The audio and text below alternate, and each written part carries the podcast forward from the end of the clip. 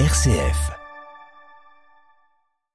Chers amis, sans doute n'êtes-vous pas familier du DSM, autrement dit du manuel diagnostique et statistique des troubles mentaux, un document de référence sur la planète Psy porté par l'Association américaine de psychiatrie, une institution depuis 1952 afin d'harmoniser les critères diagnostiques des troubles mentaux et faciliter pour les médecins un même langage. On en comprend facilement le sens et l'intérêt thérapeutique. Il faut nommer pour mieux soigner. Mais ce classement ne cesse de faire débat et difficulté. Par exemple, jusqu'en 1973, l'homosexualité y était considérée comme une maladie mentale.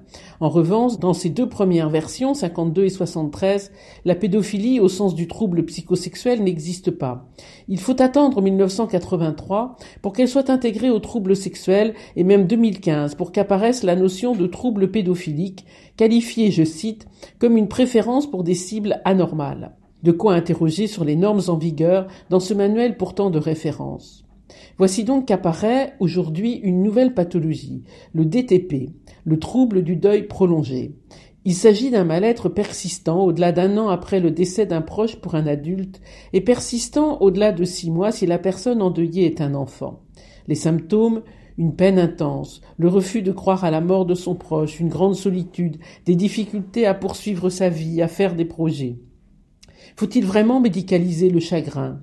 Croire que si je ne suis pas dans la bonne norme, je suis malade, de pleurer encore père, mère, conjoint, enfant, amis proches des années plus tard, de se sentir épuisé, de souffrir du manque, de l'abandon, d'être essoulagé et perdu. Si le deuil est universel, il est tout autant singulier.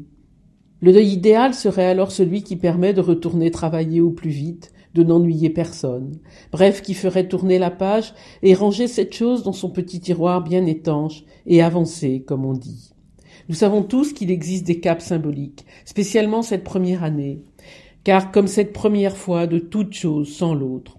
Le magnifique et bouleversant livre de Christine Pedotti, L'inconsolé, le raconte avec une rare sensibilité.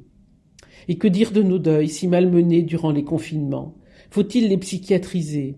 Ou plutôt doucement tenter de se réconcilier avec ce que nous n'avons pu vivre, avec la maltraitance imposée par ces temps et leurs contraintes?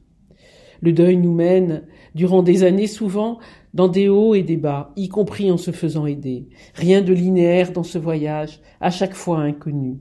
Des liens mystérieux nous attachent avec ceux qui sont partis, ils nous travaillent du dedans. Entendre là l'invitation à remettre de la vie en soi, comme seule façon d'assumer sa dette et sa place de survivant.